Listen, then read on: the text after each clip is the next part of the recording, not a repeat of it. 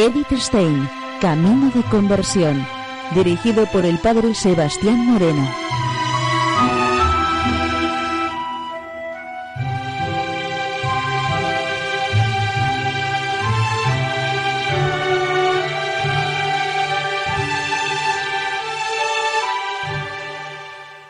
Muy buenos días, no de Dios. Seguimos conociendo a Edith Stein, Camino de, de Conversión.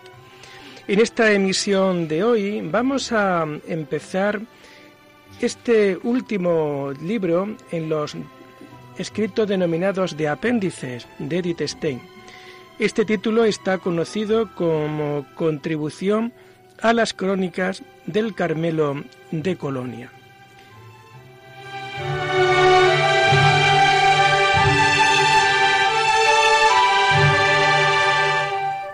El contenido de este manuscrito está tomado de las antiguas crónicas.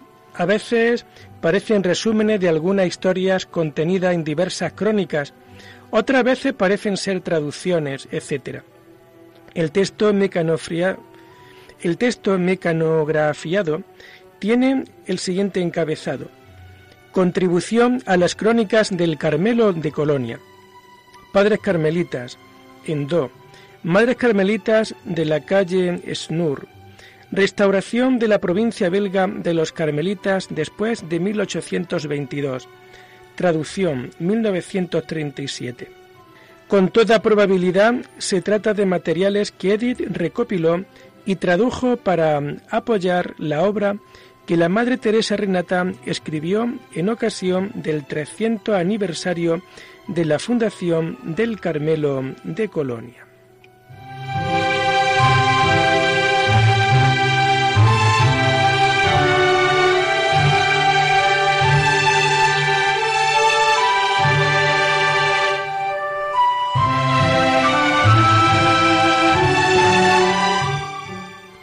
Escribe Eddie Stein lo siguiente.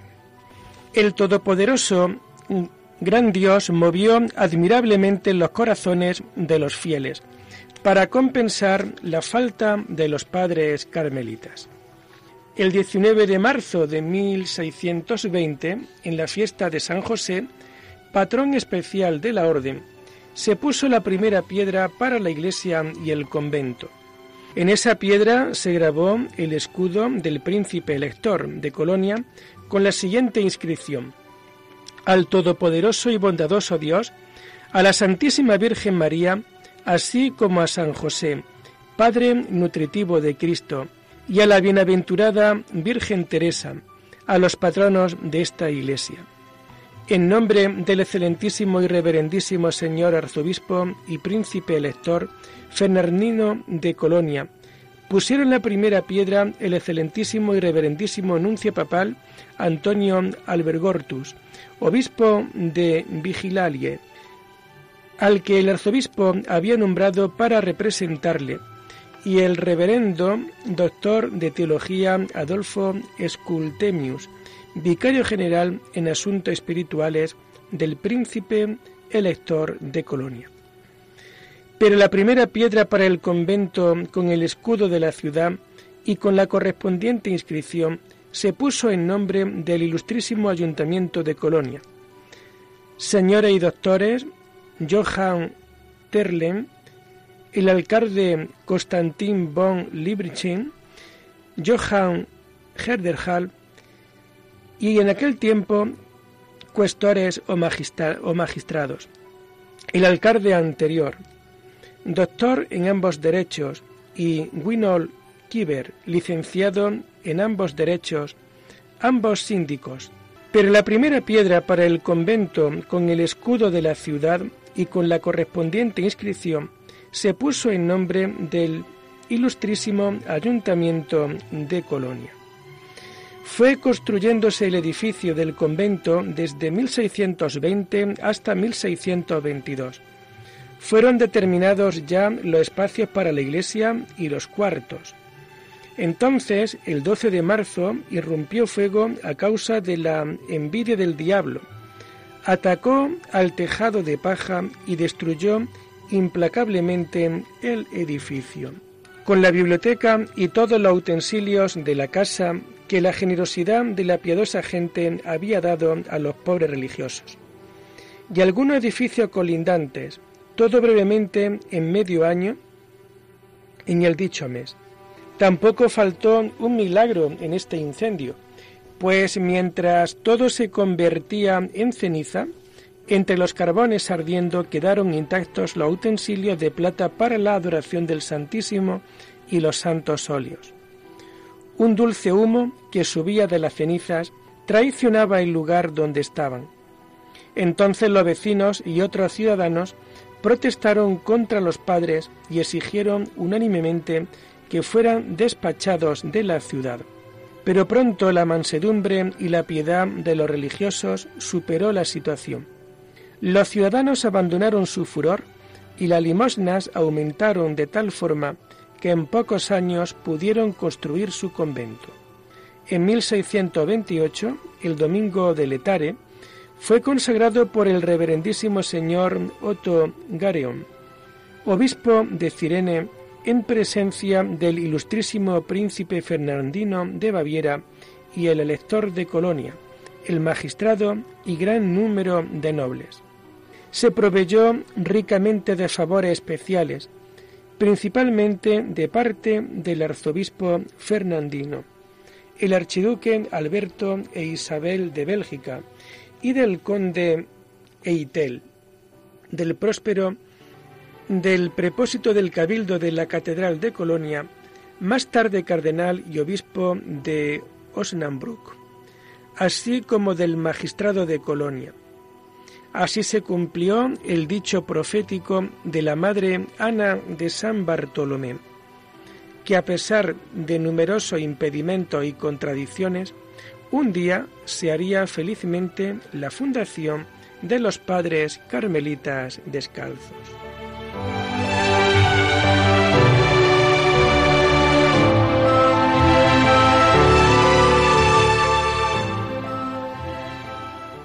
Religiosos del convento de los carmelitas descalzos en Colonia. El padre Tomás de Jesús, español de nacimiento, Ocupó diversos cargos en la orden. Muerto el 25 de marzo de 1627. El padre Elías de San Francisco, distinguido bretón que, aceptado en el Carmelo de París y profesó, más tarde se halla en Colonia. Religioso excelente por su profunda humildad, obediencia ciega y perfecta abnegación como sacristán y siguiendo la regla, pasaba día y noche en la oración y meditación. Una vez se le vio durante el santo sacrificio de la misma, rodeado de luz resplandeciente de fuego. Después de veinticuatro años de su muerte, se encontró su cuerpo incorrupto en enero de 1642. El padre Domingo de Jesús María, español, en 1619 fue enviado a Bohemia. En la batalla de la Montaña Blanca arengó a estilo de su modelo y padre Elías. El 29 de junio de 1621 fue recibido en Colonia con tal júbilo como en otro tiempo San Bernardo. Curación milagrosa de un cantor del coro de San del coro de San Mones en italiano fueron entendidos por los alemanes. Muerto en Viena el 6 de febrero de 1636. Mientras escribo esto, se lleva adelante en Roma su proceso de beatificación. Hermano Serafín, estudiante irlandés, un modelo de virtudes, solo hablaba cuando le mandaba la santa obediencia y a causa de su silencio no se defendía bien al hablar. Murió a los pocos años de vida religiosa y en su última enfermedad fue fortalecido con apariciones de ángeles. Recibió sepultura junto al padre Elías. Antes de ser llevado su cuerpo a la iglesia, se oyó canto de ángeles como en el entierro de San Alberto. El padre Gabriel de Lieja fue recibido y profesó en el Carmelo de Colonia a causa de su inclinación a la soledad y a la oración y fue enviado a nuestro desierto de Bélgica. A causa de su amor a la contemplación, con frecuencia otros decían que no estaba en sus cabales y fue llevado a Namur para su curación. Murió allí después de que fue comunicado en una revelación su muerte, por todos fue considerado como santo. Padre Fulgencio de San Nicolás. Se distinguió por su obediencia y fidelidad en lo pequeño. Fue prior en 1667 y 1670. Era suave y amable frente a los demás. Tenía la habilidad de consolar con sus palabras. Consigo mismo era duro y riguroso. Cuando murió comenzó a revivir un árbol de nuestro patio que estaba totalmente muerto y pronto reverdeció. El árbol debía de ser cortado, pero a ruegos suyos lo respetaron. El día de su muerte, un demonio fue preguntado en un endemoniado donde había estado durante los cinco días en los que el endemoniado estuvo tranquilo. Dijo que con un monje moribundo en Colonia. Este le habría mostrado a este niño otro. Es que durante el exorcismo se hallaba presente una madre con su hijo, al que anteriormente se le había dado nuestro hábito en nuestro convento. Siguiendo con más preguntas, el padre de la mentira fue obligado a decir la verdad. Hemos trabajado en vano. Queríamos engañar y hemos sido engañados, pues Él ha subido directamente al cielo. Por sus méritos y por lo de sus súbditos, pudo liberarse de la peste del convento en 1665-1666.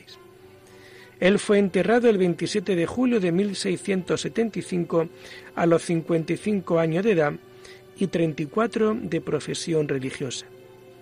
Cuando se dio a conocer la noticia de su muerte, acudió al convento gran muchedumbre a venerarle.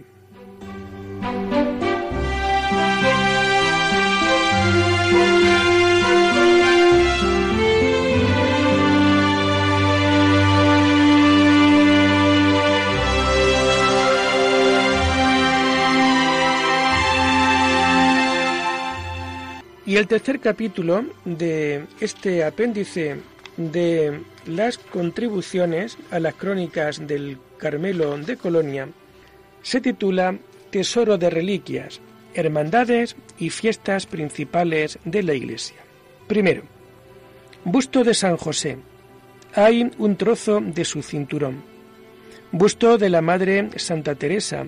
Hay reliquia de su carne en una cápsula de plata reliquias de San Alberto, confesor de nuestra orden. Otras muchas reliquias de la Asociación de Santa Úrsula. El 30 de marzo de 1727 recibimos del padre Esteban, nuestro misionero apostólico, que vino de Argelia, Colonia, un considerable trozo de carne de nuestro padre San Juan. Se conserva en una custodia de plata y dorada, y queda expuesto a la veneración pública en la fiesta del Santo Padre Juan. Hermandades y fiestas principales. Hermandad del Escapulario y Hermandad del Enlace de la Santísima Virgen María y de San José. Esta segunda nació en 1683. Durante el asedio de Viena por los turcos, creció la veneración a San José. Entonces cada miércoles se reunían los niños en la iglesia de nuestros padres y rezaban el rosario y hacían otra oración en, honor de San José. Fiestas principales. Todas las fiestas de la Santísima Virgen María con indulgencia plenaria. Fiesta del titular. Desponsacio el 23 de junio. Se trasladarán al domingo siguiente. Fiestas principales todas las fiestas de la Santísima Virgen María con indulgencia plenaria. Fiesta del titular. Fiesta de San José, el 19 de marzo, indulgencia plenaria. Fiesta del patrón San José, cuarto domingo después de Pascua, indulgencia plenaria. Fiesta de San Ángelo, el 5 de mayo, indulgencia plenaria. Simón Stock, 16 de mayo. Eliseo, 14 de junio. Virgen del Carmen, 16 de julio, indulgencia plenaria. Elías, 20 de julio, indulgencia plenaria. Ana, 26 de julio, indulgencia plenaria. Alberto, 7 de agosto, indulgencia plenaria. Transverberación, 27 de agosto. Consagración de la Iglesia Conventual, 31 de agosto. Santa Madre Teresa, 15 de octubre, indulgencia plenaria. Santo Padre Juan, 24 de noviembre, indulgencia plenaria.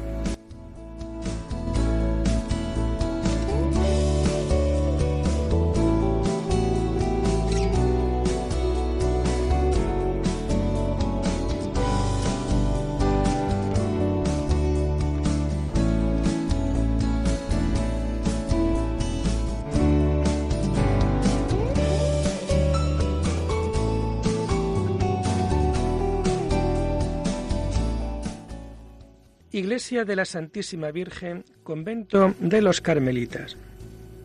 El fundador fue el padre Bruno Bernov, el que había luchado victoriosamente contra los sarracenos en Asia y que en 1198 trajo eremitas del Monte Carmelo a Colonia. En 1433 fue consagrada la iglesia de la Santísima Virgen y después, muy pronto, fue erigida en su honor una fraternidad. Datos sobre reliquias. Entre ellas hay una considerable parte de, la Santa Cruz. Además, la iglesia tiene la distinción de un altar de trabajo excelente y dedicado a la Madre de Dios. Además, la iglesia está adornada de un claustro antiguo que fue pintado gracias a la dádiva generosa de los ciudadanos. También estos dieron a los monjes, sin titubear, generosas ayudas cuando el 7 de febrero de 1606 casi la mitad quedó destruido. El primer domingo después de San Jorge fue consagrada la iglesia.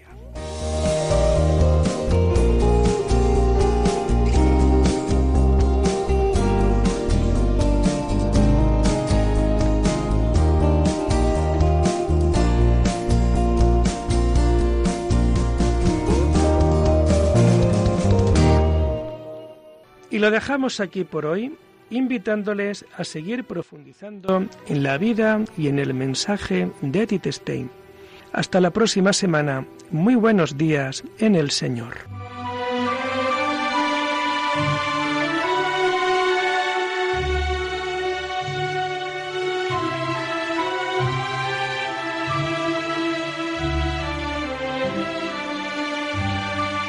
Han escuchado Edith Stein Camino de Conversión con el Padre Sebastián Moreno.